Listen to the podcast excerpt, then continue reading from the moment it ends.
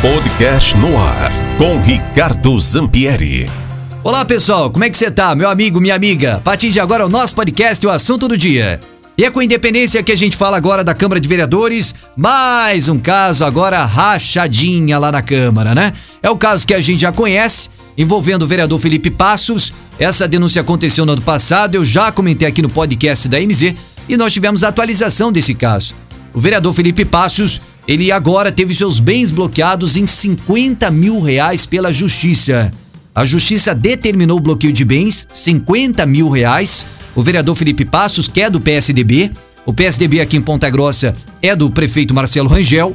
E aí, agora, é, nós também tivemos a prefeitura sendo acionada nesse caso para se manifestar, porque além da questão da rachadinha, que para quem não sabe é a devolução de salário, é aquele acordo que o vereador faz com o seu assessor, né? Olha, eu vou te pagar 1.500, tá bom para você? Tá bom, né? Só que é o seguinte, o cargo é 4 mil. O cargo é 5 mil, aí você me devolve. Em dinheiro, na minha conta. Seja lá como for, que para essas coisas, essa galera é criativa, né? E além disso, a prefeitura foi acionada porque, segundo a denúncia e segundo as investigações, o vereador Felipe Passos tinha indicações políticas. Aquele famoso carguinho, famoso QI, ou cargos, né? Plural, gente. O QI do que indica. Não são pessoas técnicas, não eram pessoas gabaritadas, eram apenas pessoas indicadas. Aqueles salários básicos de 4, 5, 8 mil reais, essa velha política que a MZ sempre denunciou e vai continuar denunciando e que a princípio, segundo as investigações, acontecia também para com o vereador e a prefeitura de Ponta Grossa. Foi convidada também, eh, foi intimada aí para se manifestar diante dessa situação. O fato é, de um lado, nós temos uma Câmara de Ponta Grossa que arquivou a ação contra esse parlamentar.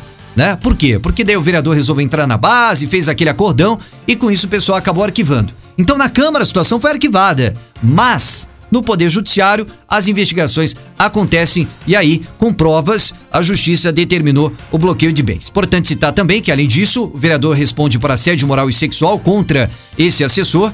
Prints de WhatsApp vazaram da conversa dos dois em grupos de WhatsApp que viralizaram aqui na cidade, aonde de fato dava para se perceber que de fato o vereador estava assediando sim, moral e sexualmente, o seu assessor parlamentar.